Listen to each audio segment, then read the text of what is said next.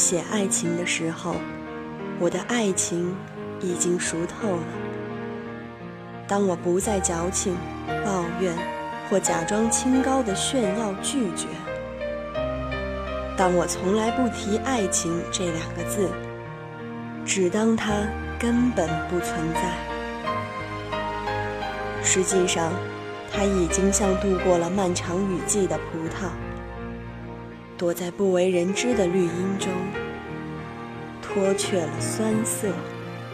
自古游戏是节操，每日一听长姿势。欢迎收听今天的早安游戏圈，我是文艺女青年黄小英。最近呀，作家入驻网游创作成了游戏圈的新时髦。前有《悟空传》的作者金河在主导斗战神，后有九州缥缈录的主创江南携手天域。这一批全新的网游中，作家的位置不再只是献血，而是捐精。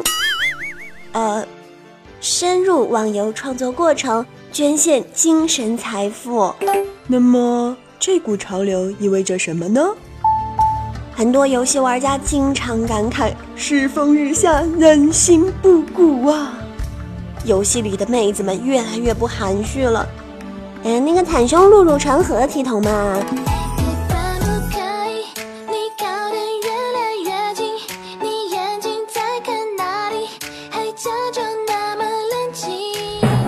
也经常听到这样的抱怨：游戏的操作和玩法总是那几样，完全没有新意呀！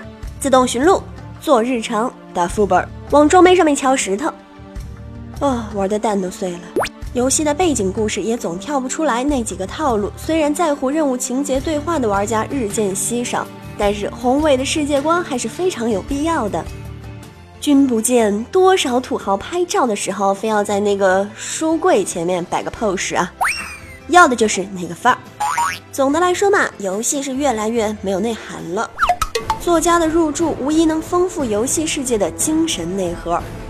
像江南、金河这样的造势大神，对整体的架构和世界的塑造更是有其独特的魅力。另外一方面呢，码字儿搞纯文学创作的前途也越来越渺茫。国内真能靠卖书就赚个盆满钵满的，大抵也就那个郭德尔人一个了吧。绝大多数搞文艺的还是不如那些专门搞女人的。哎，嗯，我好像又说了什么不该说的。嗯，而互联网产业呢，则是当今最重要的变现渠道。网络游戏为文学输送了重要的资本血液，这种输送力度在某种程度上正在逐渐取代固有的电视改编、电影改编，成为了最有价值的利益链条。比如韩国大姐全明熙。他三部作品的版税、网游改编、影视改编以及网游分红利益，使其的身家超过了 RMB 一亿元。其中啊，最为中国玩家所熟悉的就是大名鼎鼎的《上古世纪》。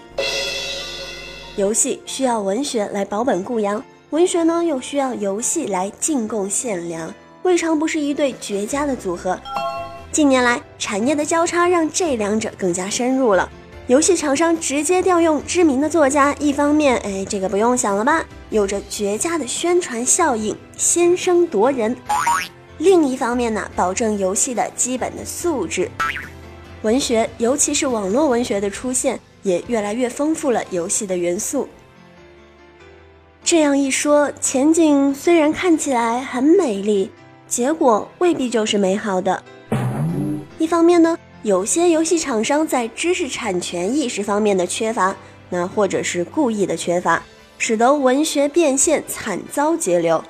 哎，金庸老爷子，您先别闹，还有很多挣扎在温饱线上的文学小青年呢。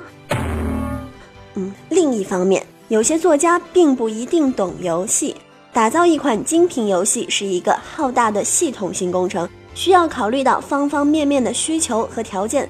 知名作家未必就能成就知名游戏，文学的变现还得有好的机缘，总归和大多数人无关，只属于那些站在顶点的男人们，还有四娘。不管怎么说，作家深入到游戏创作之中呢，是这个沉闷的游戏圈的一股新希望。我们的要求其实非常的简单，就是更好、更硬、更强。咦，好像说了什么羞羞的话。好了，那到节目的最后呢，小英也想给大家带来一个好消息。前不久有很多的小伙伴跟小英反馈，小英你那个早安游戏圈太闹腾了，吵得我晚上都睡不着觉。嗯，在这里我先跟大家深深的鞠一躬，道个歉。那为了弥补我每天早上八点钟就把大家吵醒的过错。每周二、周四周六的十点钟，我们会增开一档节目，叫《晚安》，由我们的美女主播悠悠为大家带来。怎么样？有态度的媒体就是把你吵醒了，还得把你哄睡了，是不是很感动呢？那么，听众朋友们，赶紧去游戏一次元订阅《晚安》吧。